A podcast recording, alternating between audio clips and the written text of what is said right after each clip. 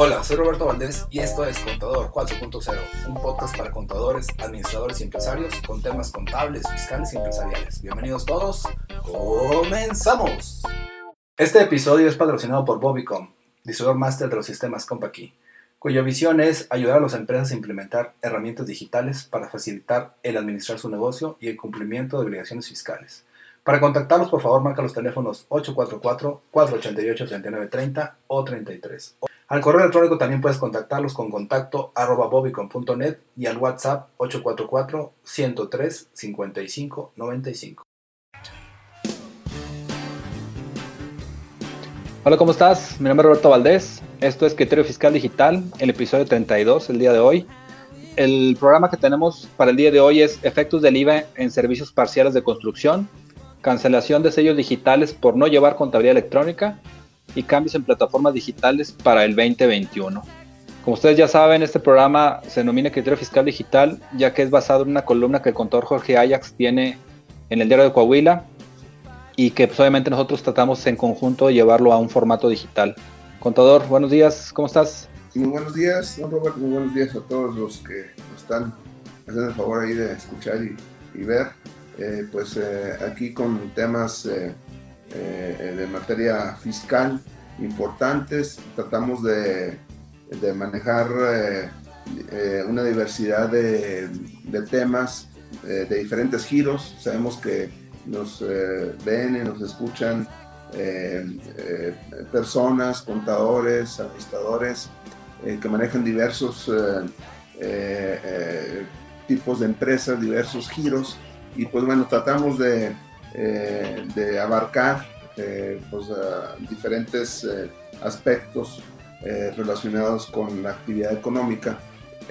por ejemplo, el primer tema del día de hoy está muy enfocado en los temas de construcción. Sabemos que por ahí hay varias personas que, que, manejan o están inmersos en este, en este giro y pues tratamos de de, ver una diversidad entre ellos, pues este tema de la construcción muy interesante, muy, eh, es un esquema que hay que eh, buscar y observar, tratar de, de por sí sabemos que las instituciones fiscales no son muy amigables, por llamar de alguna manera, y todavía que existan algunos beneficios fiscales, pues también son son muy restringidos, entonces en la medida que podamos estar enterados de que aquellas, eh, eh, eh, algunos aspectos que pueden ser flexibles desde, el punto de vista fiscal, pues nos va a ayudar ahí a, mejor manejar nuestro negocio. Es correcto, al final de cuentas, como usted dice, el, el chiste es que todos tengamos la misma información para que pues obviamente podamos tomar decisiones en base a eso. En este caso, la información que nosotros facilitamos es muy, muy fiscal, pero al final de cuentas va enfocada a temas empresariales, ¿no? Tomas de decisiones, eh, qué hacer en cuanto a cumplimientos fiscales. Y pues obviamente eso no, no para, siempre hay cambios. Y por eso hacemos este programa cada semana con, todo, con la intención de que podamos ayudar a entender esos cambios o esos requerimientos que el SAT, el SAT tiene con todos los contribuyentes. Correcto. Entonces, ¿te parezca bien que iniciemos con el tema uno que comentabas, que son los efectos del IVA en servicios parciales de construcción para iniciar el programa? Claro que sí.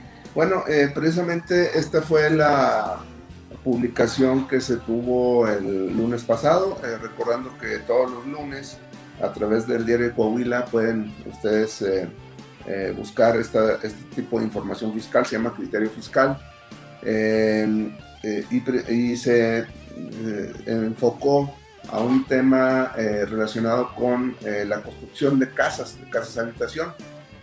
Eh, el antecedente que tenemos, don Robert, es de que em, cuando eh, hay un servicio de construcción, eh, en principio todos estos servicios de construcción están grabados con el IVA. hay una salvedad, una salvedad en este tipo de construcción cuando se habla de casas de habitación. Entonces hubo una controversia hace tiempo respecto a que, qué pasaba con eh, eh, una persona que no realizaba la construcción al 100% de la, de la casa habitación, sino solamente una parte de ella. Digo, en una casa se ocupa al yesero, se ocupa al de los pisos, al de la madera, etcétera, ¿no?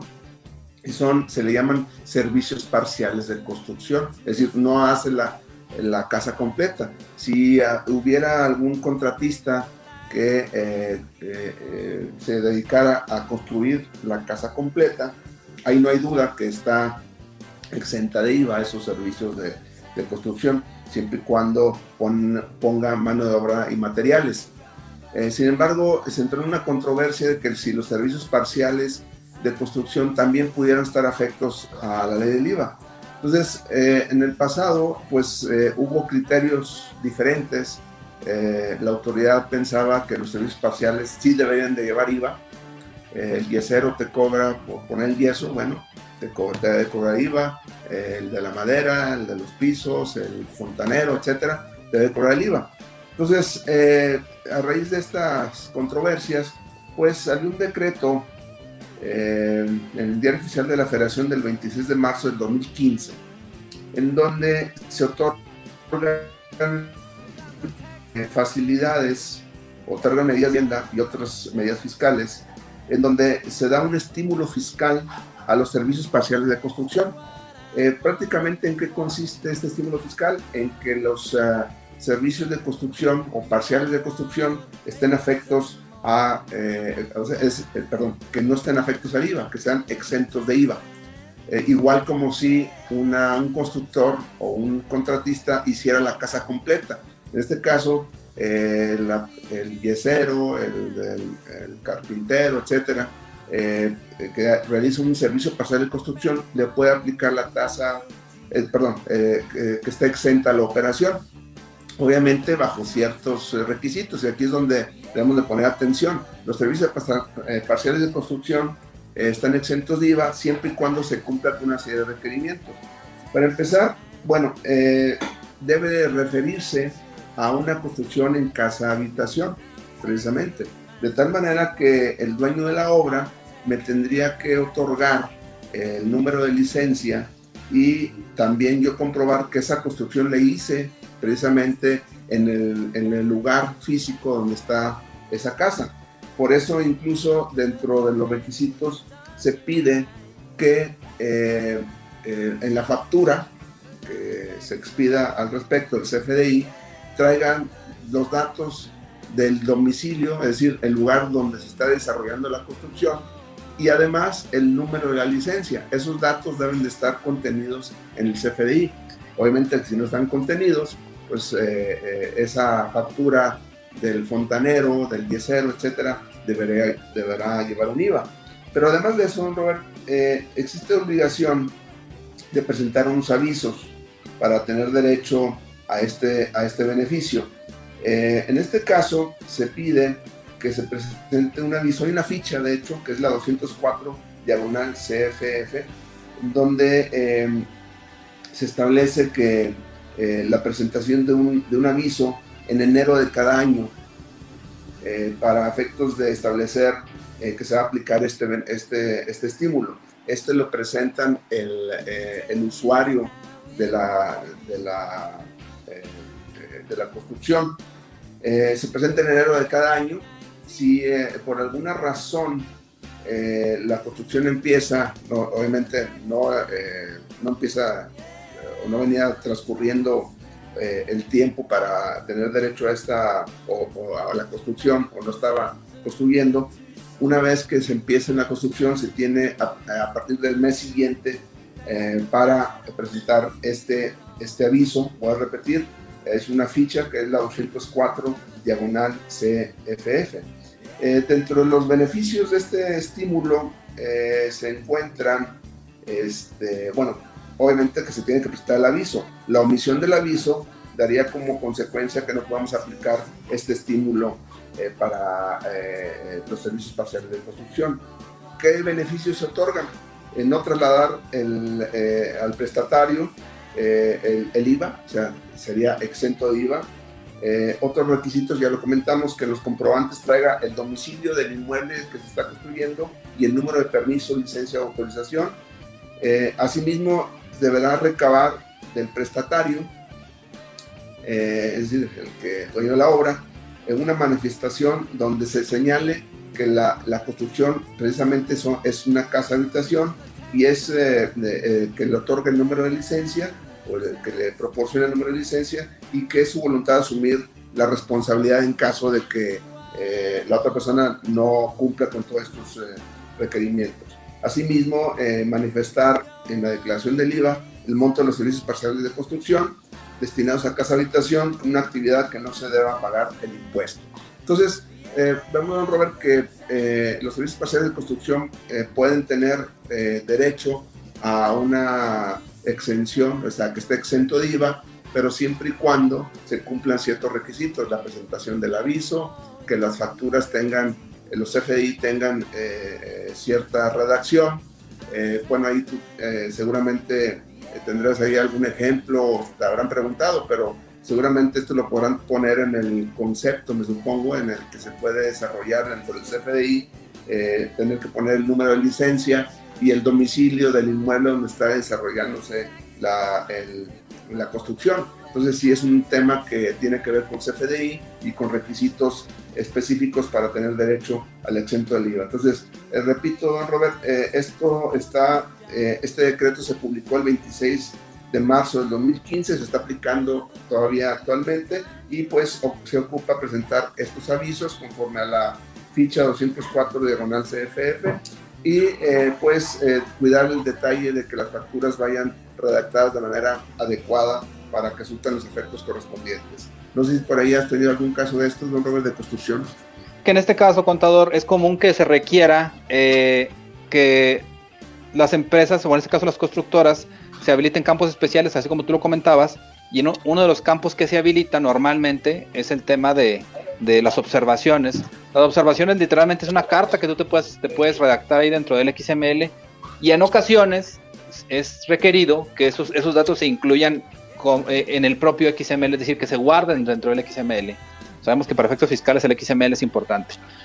Ahí nada más como comentario contador adicional, muchos de estos requisitos a pesar de que son requeridos en la ley, con el hecho de que sean impresos, se cumple con la ley. Es decir, no es un complemento, no es una adenda, no es un, no es un, ¿cómo se dice? Un complemento fiscal, por ejemplo, como las educativas, como las donatarias. Simplemente son datos que te obligan para que se tengan que imprimir dentro del XML en muchas ocasiones eh, y con que aparezcan impresos es suficiente en el PDF en este caso o en el imprimible. Entonces nada más entender que las herramientas que existen hoy nos permiten hacer eso, al menos las de Compa aquí sí lo, lo hacemos de esa forma. Y pues obviamente en caso de que se requiera que la constructora ponga esos textos adicionales, simplemente es entender que se pueden habilitar para que sean imprimibles. ¿Sí, Conta? Muy bien, entonces pues sí, cuidar esos pequeños detalles, eh, puedo repetir, pues es un estímulo eh, muy recomendable eh, de hecho, pues no hay muchos estímulos, lamentablemente. Bueno, este es uno de ellos en cuanto al IVA, eh, pues precisamente para eh, establecer esa posibilidad de, que nos exenten de IVA en los servicios parciales de construcción. Bueno, es correcto, hay que aprovecharlo. Sí, contador. El siguiente punto es cancelación de sellos digitales por no llevar contabilidad electrónica. Y bueno, hemos escuchado parece que muchos, eh, muchos casos, o visto muchos casos de cancelación de sellos digitales por no presentar declaraciones, eh, eh, por tener ahí algún tema de no localizados, etc. pero no nos habíamos puesto a pensar, don Robert, qué pasa con la contabilidad electrónica, o si el hecho de que no, de no enviar la contabilidad electrónica, aparte de las multas que existen por no eh, enviar la contabilidad si existe algún otro tema ahí que cuidar. Y precisamente eh, dentro de las modificaciones eh, que en su momento comentamos de este 2020, hubo una modificación en el artículo 17H bis, o se, se adicionó, donde se establece pues las, los casos en que la autoridad va a cancelar el certificado del sello digital, eh, CSD, que se le denomina. Eh, y bueno, dentro de, esa, dentro de esos eh, aspectos, realmente se contienen pues, parte de lo que ya habíamos comentado, cuando hay un eh, los casos en que no se le eh, localizan a, la persona, que no presenten declaraciones por un periodo determinado, etcétera. Pero ahí medio escondido dentro de las causales de este 17H bis del Código Fiscal de la Federación, establece que eh, se, va a proceder a esta cancelación cuando se cometa una o más de las conductas infractoras previstas en los artículos 79, 81 y 83 del Código Fiscal de la Federación. Eh, si, nos, eh, si buscamos un poco en estos artículos, en el artículo 81 que menciona este 17H bis, habla en algunas de sus fracciones eh, eh, o habla en sus fracciones de las obligaciones de pago de contribuciones, presentación de declaraciones, etc. Y en la fracción eh, que viene siendo la, la 41 de, la, de, este, de este artículo 81,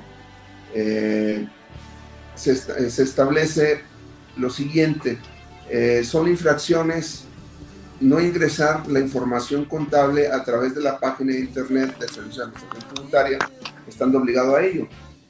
Ingresarla fuera de los plazos establecidos en las obligaciones fiscales o bien no ingresarla en conformidad con las reglas de carácter general eh, prevista en el artículo 28.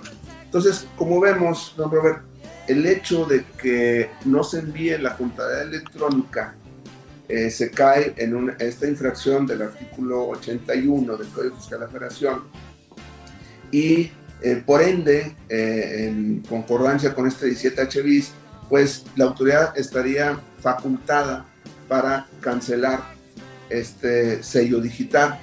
Eh, hasta en tanto pues no corrija esa situación. En este caso, pues tendría para, hay un, procedimiento, una, una suspensión provisional, le dan 10 días para que pueda estar al corriente.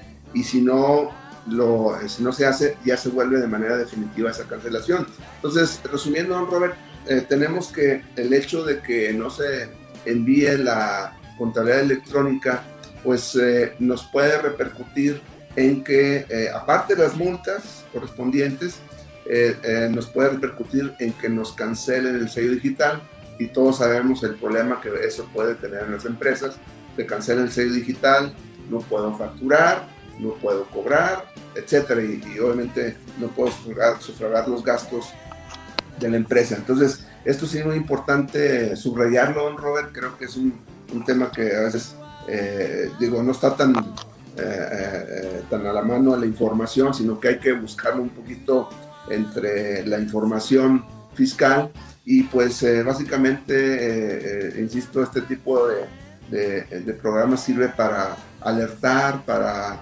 eh, estar al corriente, para eh, pues, eh, evitar cualquier tipo de circunstancia fiscal que se pudiera tener y bueno, poner atención con la contabilidad electrónica, hacerla en conformidad con los parámetros que están establecidos en las disposiciones fiscales y obviamente pues estarla enviando en tiempo y forma para precisamente evitar que el sello digital sea cancelado. No sé si por ahí ha tenido algún caso de esto, Robert, o, cómo lo ves. Pues nada más comentarios, contar. Es un hecho que, dos, bueno, dos vertientes. Una, es un hecho que el SAT, pues básicamente la amenaza recurrente por parte de ellos es, si no haces lo que yo quiero, te cancelo sellos. Y sabemos que los sellos digitales son la entrada de ingresos para las empresas, ya que es lo que se utiliza para efectos de emitir facturas electrónicas. Y una empresa que no emite facturas electrónicas, pues obviamente no puede cobrar y no puede tener ingresos. Entonces es ¿Cómo te obligo a que cumplas con los requerimientos de ley? Pues lógicamente cancelándote sellos. Hace mucho tiempo se establecieron algún tipo de multas para la no emisión o el no cargado de contabilidad electrónica, pero la realidad es que yo al menos en lo, particular no, no he tenido ninguna experiencia de algún cliente que le hayan puesto una multa por eso. Pero sí, por ejemplo, traen los sellos. Los, de, los, de, finanzas del estado de Coahuila eh, sí lo están aplicando dentro de sus no como, una, no como un programa específico, pero entre la revisión que hacen de una auditoría eh, y ven que no está presentada la contabilidad electrónica, están, Aprovechamos. están multando, ¿verdad? Entonces, este, ya en este caso es, es, la, es la, la, entidad de, estatal, en este caso, la que estaría haciendo esta aplicación, ¿no? Es correcto, o sea, Finanzas del Estado de Coahuila lo está haciendo. Ahí va, nada más igual, aprovechar cuando entonces nada más el, el medio. Recordar que la contabilidad electrónica pues consta al menos de tres archivos importantes. El catálogo de cuentas, que dice la ley que cada vez que sufra cambios tendrá que subirse nuevamente. Y casi todas las empresas tenemos la costumbre de agregar cuentas nuevas cada mes, ¿no? Es decir, un cliente nuevo, un proveedor nuevo, un producto, un gasto nuevo. Dos, la balanza de comprobación. La balanza de comprobación lógicamente tiene que cuadrar y tiene que estar clasificada en base a los códigos que el SAT dio en su momento para efectos de contabilidad electrónica. Y tres, que este archivo, conta, yo nunca he escuchado que lo pidan, pero es el más difícil de cumplir, que es el auxiliar de movimientos con el folio fiscal digital en cada operación, así decía la ley en su momento. Y básicamente a lo que se refiere es que tienes que relacionar el XML eh, en la póliza que estás afectando, por ejemplo, si es una póliza de un pasivo de una compra que no has pagado, pues obviamente va el XML de la factura que estás pagando, pero tal vez cuando hagas la póliza de egresos donde pagaste esa factura y te dan un REP, por ejemplo, pues a lo mejor es el, folio fiscal digital del REP propiamente. Entonces, este archivo, que es el último, que es el auxiliar de movimientos, es el que realmente yo nunca he escuchado que lo pidan conta y la multa creo, creo que era importante por no, no, no, mandar este, pero solamente decía la ley que era a requerimiento de la autoridad y en ocasiones cuando pedías devolución o compensación, si no si recuerdas. Sí, no, es correcto. El, tema de, las, eh, eh, de la contabilidad electrónica en lo que respecta a las pólizas contables, efectivamente por ahí las reglas establecen que es a requerimiento de la autoridad eh, o, eh, eh, digo, requerimiento de autoridad ya sea una auditoría o bien a, a través de una solicitud de devolución. Hasta ahorita no me ha tocado que en la solicitud de devolución pidan este tema de las pólizas contables, pero eventualmente lo pueden llegar a pedir, ¿no? entonces, básicamente, si estaban pendientes de estos elementos, ¿no, Robert?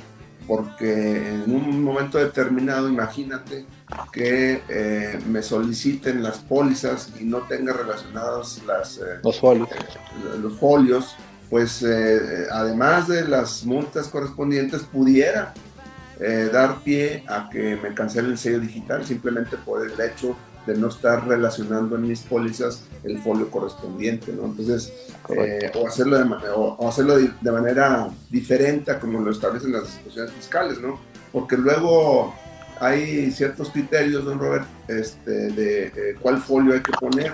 Eh, recuerdo, por ejemplo, ahorita hablabas del REC, eh, por ahí había una sección de preguntas y respuestas, o no sé si fue a través de síndicos, que decían, oye, en la póliza donde pago la factura, ¿cuál folio voy a poner? ¿El de la factura que estoy pagando o el del REC que se generó a raíz del pago? Y la respuesta del SAT es que eran los dos.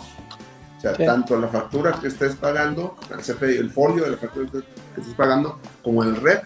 Y bueno, ahí pues, bueno, es un criterio del SAT.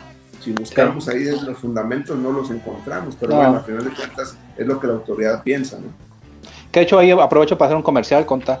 Recordar que en este caso nosotros somos distribuidores de la marca de Compa Key y Compa es de los pocos, de las pocas empresas, la única empresa que vende software y que a la vez eh, es PAC, es decir, que se certificaron ante Hacienda para hacer la emisión de facturas electrónicas. Eh, con esta referencia, conta, por ejemplo, Compa, es común que se siente a la mesa con el SAT a ver las posibilidades de que se hagan ciertas cosas. Y actualmente en las versiones de Compa Contabilidad, por ejemplo, el sistema tiene la capacidad contra de que cuando yo le pongo el REP, el REP de forma natural tiene relación a los folios fiscales digitales que está pagando, de forma natural, porque para eso sirve. Entonces el sistema tiene la capacidad de que cuando yo le pongo el REP, además de relacionarme el folio fiscal del REP, me relaciona de forma intrínseca todas las facturas que están pagando ese REP. Entonces estoy cumpliendo al doble en este caso o de forma eficiente con cómo se requiere que lo haga la, la, la cómo lo, pide la ley en este caso, tanto REP como folios fiscales digitales de todas las facturas que pagué. Entonces está padre, cuenta, porque en un solo golpe hago el trabajo eficientemente. Ah, ok, fíjate que no, no conocía el, el, dato que comentabas que compa que se, eh, tiene ambas funciones. Es correcto. Yo, yo pensé que la, la, empresa que empieza con y termina con L también, digo, no sé si no. ¿no? No, en este caso ellos aparentemente timbran con, con, con Telmex, no sé si te acuerdas que fueron adquiridos por ahí con ellos. Entonces Telmex, al ser una empresa muy grande a nivel nacional que emite muchas facturas para sus propios clientes, lógicamente que decidieron invertir en tener su propio pack y cuando fue adquirida por, por Telmex, eh, solamente usan el pack de, de, Telcel, de Telmex. Perdón. En el caso de Compact, no, Compact eh, se certificó ante Hacienda y es muy común que de repente cuando Hacienda hace sus presentaciones salgan formatos de Compact a la luz que dice, ah, Chihuahua, ¿por qué estás mostrando esa funcionalidad que quieres con un formato que hace Compact? Porque casi siempre se, se sientan primero con Compact a ver si, si es posible, si es viable lo que ellos piden para que se haga un ejemplo de cómo se haría. Y ya pues Compact que tiene la primera mano ahí. Mucha gente, contador, no sé si recuerdas que hemos platicado esto, que dice que si tenemos negocios con, con el SAT, ¿verdad? que si somos socios o algo, ¿no? Porque cada vez que se requiere un cambio, pues obviamente Compa ya lo tiene. Y el chiste es ese de que que el SAT dice, no voy a pedir algo que no se puede hacer, entonces primero se sienta con un pack, que en este caso es, eh, ahorita lo tiene como que a Compact de, la mano, y dice, oye compa, quiero hacer esto y esto y esto, ¿se puede? ¿Tú como pack puedes cumplirlo? Dame un ejemplo, Compact le da el ejemplo y eso lo usa para demostrar a los demás pack cómo tendría que cumplirse con la ley. Digo, no es por presunción, contra, pero así lo manejamos. Ah, es importante saberlo. Es correcto, Sí, contar. Pues bueno, el siguiente tema que tenemos por ahí pendiente o adicional es el de eh, lo tengo. Plataformas digitales, Es correcto, cambios en plataformas digitales para el 2021, si gustas. Sí, bueno, aprovecho eh, también el espacio, Robert. La otra semana eh, empieza la quincena de comercio en Canaco. bueno, pensando que, recuerdas, hay una un acuerdo con Canaco. De, es correcto. Ustedes, ¿no? hay una, hay una serie de eventos, entre ellos es precisamente me, están designando para dar una plática en, materia de plataformas digitales el martes 20, si me lo recuerdo, el martes 20 en la tarde, 4 a 6 de la tarde. Es un tema de dos horas. Vamos a platicar un poquito eh, más ampliamente de, del tema digital, de la parte de los impuestos. De hecho, eh, los eventos que va a haber en Canaco tienen, se relacionan todos con el el comercio digital, las redes sociales, etcétera. Eh, bueno, obviamente por las circunstancias actuales de pandemia va a ser vía, virtual, sí, electrónica, vía remota, este, y, pero también los temas tienen que ver con esta cuestión que pues la misma pandemia nos ha empujado a hacer, a hacer todo estos, el, comercio, darle vida a través de, estas plataformas digitales. Y precisamente a mí me, me, toca ver la parte de los impuestos. Por ahí el martes próximo, por ahí vamos a estar conectados. Es gratuito. Por ahí este, voy a subir el, el comercial, ¿verdad? Porque ahí este, tienen que hablar nada más para que les den la, la clave para poderse eh, para poder entrar y es eh, totalmente gratuito. Todo, o sea, esta plática que me toca a mí y todas las que va a haber en relación con el comercio electrónico, ¿verdad? Hay que aprovecharlos, contar. Hay que aprovechar. Entonces, eh, aquí, Robert, es de que, eh, pues, eh, visualizando estos cambios de plataformas digitales en cuanto a los impuestos se refiere, sabemos que en este año, a mitad de año, entró en vigor un nuevo régimen, pero, pues, aún y cuando es relativamente nuevo, o sea, tenemos menos de seis meses con el régimen, pues ya se están pensando los, los cambios para el próximo año ya se plantearon, de hecho, en la, eh, la propuesta de la, del paquete económico para el 2021. Y pues básicamente quisiera eh, más o menos eh, comentarles un poquito de cuáles son esos cambios previstos para el próximo año en materia de, plataformas, digitales. uno de ellos es un tema que causó mucho escosor porque entre que no estaba bien redactada la disposición y los criterios, pues eh, había diferentes criterios. El tema de la venta de bienes usados a través de las plataformas digitales, pues eh, en principio se dijo que no, eh, no, se, debe, no se debe causar el, impuesto en estos casos, pero había ciertos momentos en que sí habría un tema ahí que, que sí se causaba. Al final de cuentas se propone finalmente que sí se va a grabar, es decir, se elimina la exención que, o eh, la no causación del IVA cuando hay este, eh, ventas de bienes usados a través de las plataformas digitales, porque a partir del próximo año hay una modificación que se propone en el artículo 18b de la ley del IVA, donde prácticamente ya eh, se va a causar el IVA correspondiente, que se hace ya una retención de IVA pero la venta de, bien, de bienes muebles usados a través de, por ejemplo, Mercado Libre, Amazon, etcétera, pues eh, ya se va a causar el IVA, aunque sean eh, bienes muebles usados. Entonces, es una de las modificaciones.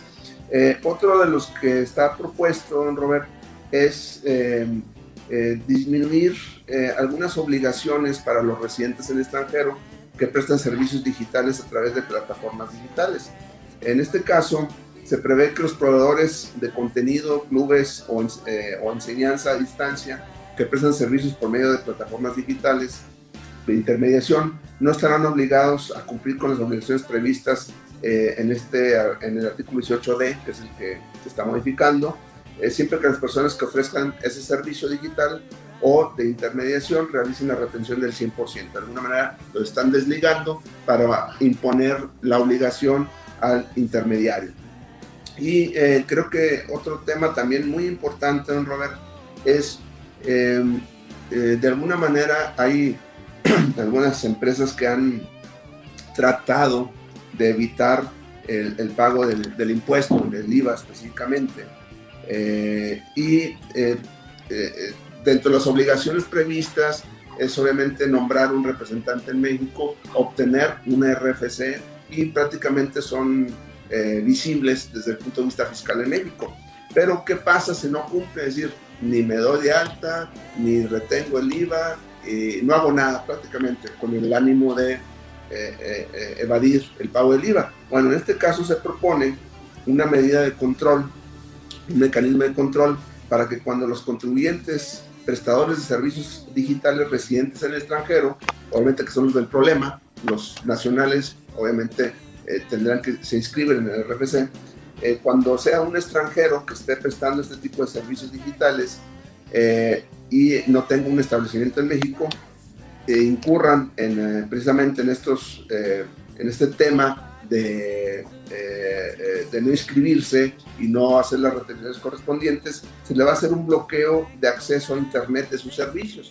Esto ya se había planteado el año pasado, creo que por ahí has de recordar, ya estaba planteado, pero finalmente no se aprobó. Se aprobó tenerlos un poco más controlados en la parte fiscal, pero definitivamente eso yo creo que no les funcionó y entonces Ahora lo que se intenta es de que eh, si no se cumple, si el extranjero no se da de alta, eh, no se inscribe en el RFC, pues le van a bloquear el acceso a Internet de su servicio, o sea, una especie de apagón digital para esos proveedores, para efectos de impulsarlos o motivarlos a que se inscriban. Entonces, es un tema también muy importante que está planteado, ahorita está planteado, eh, muy seguramente va a ser aprobado para el próximo año. ¿Cómo la ves, don Robert? Pues obviamente lo, que hemos platicado con toda la autoridad está tratando de... Siempre se habló de no, de no meter nuevos impuestos, sino que en este caso está haciendo trayendo nuevos contribuyentes, en este caso que no estaban pagando impuestos, a, a, que los paguen a través de, pues obviamente, de regulaciones.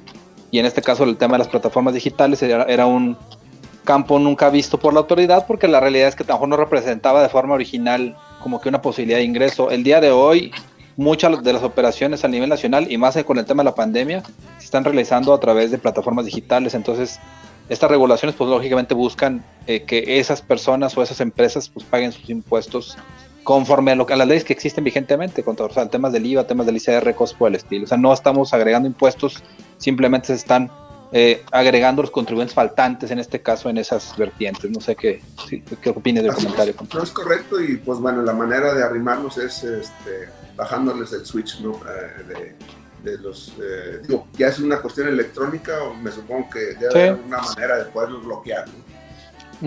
Sí, pues en este caso las empresas que hacen ese tipo de servicios tienen un IP o tienen un dominio. pues no sé si recuerdas que hay pues, en países como China, como Corea del Sur, como en este caso Corea del Norte, perdón, que eh, tienen ciertos bloqueos al internet para que no, la gente no tenga acceso como que abierto a todo el mundo. Es algo muy semejante, simplemente aplicarían tecnología. También recordar, contador, que el, gobierno mexicano pues, ya ha comprado tecnología en otros países, por ejemplo en Israel compró ahí un software de, ¿cómo se llama? De, de espionaje, no sé si recuerdas, que salió ahí muy famoso, que pagaron un dineral por él. Es un hecho que simplemente se, se, se allegarían de ese tipo de tecnología que ya existe a nivel mundial para hacer ese tipo de bloqueos y Simplemente no pagas, pues no te permito que trabajes en mi país, así de simple. Es correcto, Robert. Entonces, pues bueno, eh, por mi parte es todo. ¿Tengo ahí información adicional que quieres Sí, con todos dos pendientes. Bueno, uno, eh, relacionado con el tema de la NOM 35, estamos a 15 de octubre, el 23 de octubre termina ya la, la, como que, bueno, termina el plazo para que te estés, estés ya implementando la norma. Recordé que la norma oficial mexicana 35 va relacionada con eh, los riesgos psicosociales. Mucha gente pensaba que, bueno, se difunde mucha información que se hablaba de que era para de manejo del estrés, pero la realidad es que no, es que siempre se habló de, los riesgos psicosociales que pueden ocasionar estrés, lógicamente, y muchas otras afecciones o, enfermedades a, los trabajadores. Y esta norma lo que busca es eso, básicamente que los entornos laborales donde estamos todos desarrollándonos no nos generen estrés, nos permitan tener una vida saludable, nos permitan tener convivencia con la familia y que pues lógicamente trabajemos de forma conjunta con los colaboradores o compañeros de forma agradable, ¿no? Esa norma eh, inicia operaciones en cuanto a, me refiero a que ya es fiscalizable o es, te pueden multar si no estás cumpliendo con ella por parte de, Secretaría de Trabajo y Previsión Social a partir del 23 de octubre. Era de dos etapas, conta, la etapa 1 fue el 23 de, de, octubre del 2019 y la etapa 2 es esta del 23 de octubre del 2020. Eh, nosotros como, como, como marca Compact tenemos una herramienta que se llama Evalúa, que nos permite aplicar los cuestionarios que requiere la norma. Y nosotros como empresa Bobicom nos certificamos o nos especializamos en la aplicación de la norma. Entonces los invitamos a que si ocupan información, obviamente nos, nos buscan en ese sentido. Y lógicamente, contador, pues si gustas, aprovechando este comercial, para que platiquemos o compartamos nuestros datos, si gustas iniciar tú. Claro, bueno, este, me pueden mandar ahí un correo electrónico al correo js.saltillosusuarios.com.mx. Me pueden eh, mandar un mensaje vía WhatsApp 844-419-2382. Eh, me encuentran en Facebook como Jorge Ajax, en el Twitter como arroba taxman-saltillo y en Spotify se están subiendo precisamente este tipo de, programas y de eh, elementos a través de un apartado que se llama Criterio Fiscal Digital para que eh, si no tuvieron la oportunidad de, escucharnos el día de hoy, pues lo puedan buscar y eh, este, enterarse de toda esta información tan importante. Es correcto, nosotros nos pueden encontrar, bueno, en lo particular a mí, en Facebook, en Jesús Roberto Valdés Padilla, en nuestra página también de Facebook está como Bobbycom 2020, así se puede encontrar. Eh, Bobbycom SASB, perdón, 2020. El WhatsApp que es un medio muy fácil de contacto para todos, es 844-162-3159. Eh, y como comentaba, pues tenemos dos podcasts, el podcast que es el que maneja el contador, que se llama Criterio Fiscal Digital, y en lo particular nosotros, eh, o en lo particular yo, Contador 4.0, donde además de los temas que vemos con el contador aquí en Criterio Fiscal, también vemos temas relacionados con la marca, que es Compact, y en este caso el tema de la NOM 35, que es algo, en este caso, muy recurrente el día de hoy, y donde estamos trabajando para poder apoyarlos a todos.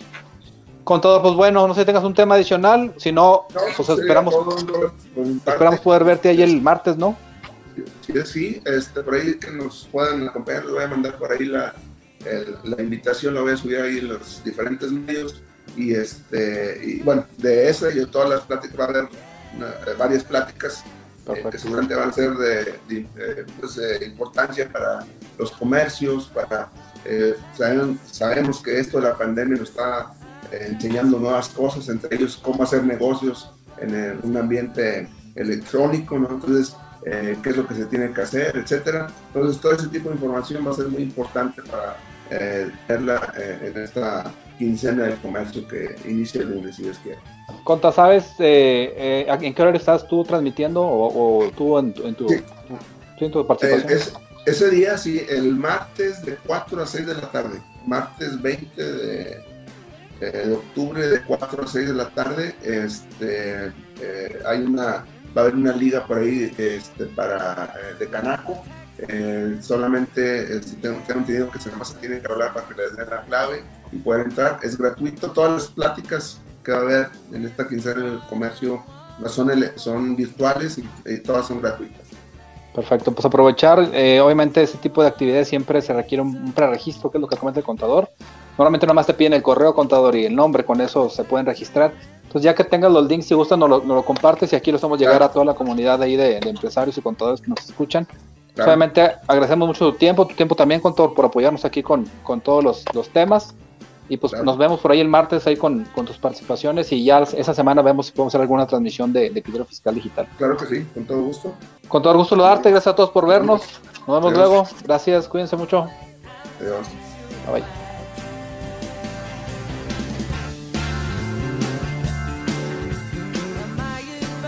Me gustaría invitarte a escribir una reseña sobre Contador 4.0. Es para que más personas puedan descubrir este podcast. También te pido me sigas en redes sociales como Jesús Roberto Valdés Padilla, en mi Instagram como Bobicom o Roberto Valdés. Y que pues, obviamente nos apoyes si nos des un me gusta. Gracias por escucharnos y nos vemos la próxima. Saludos.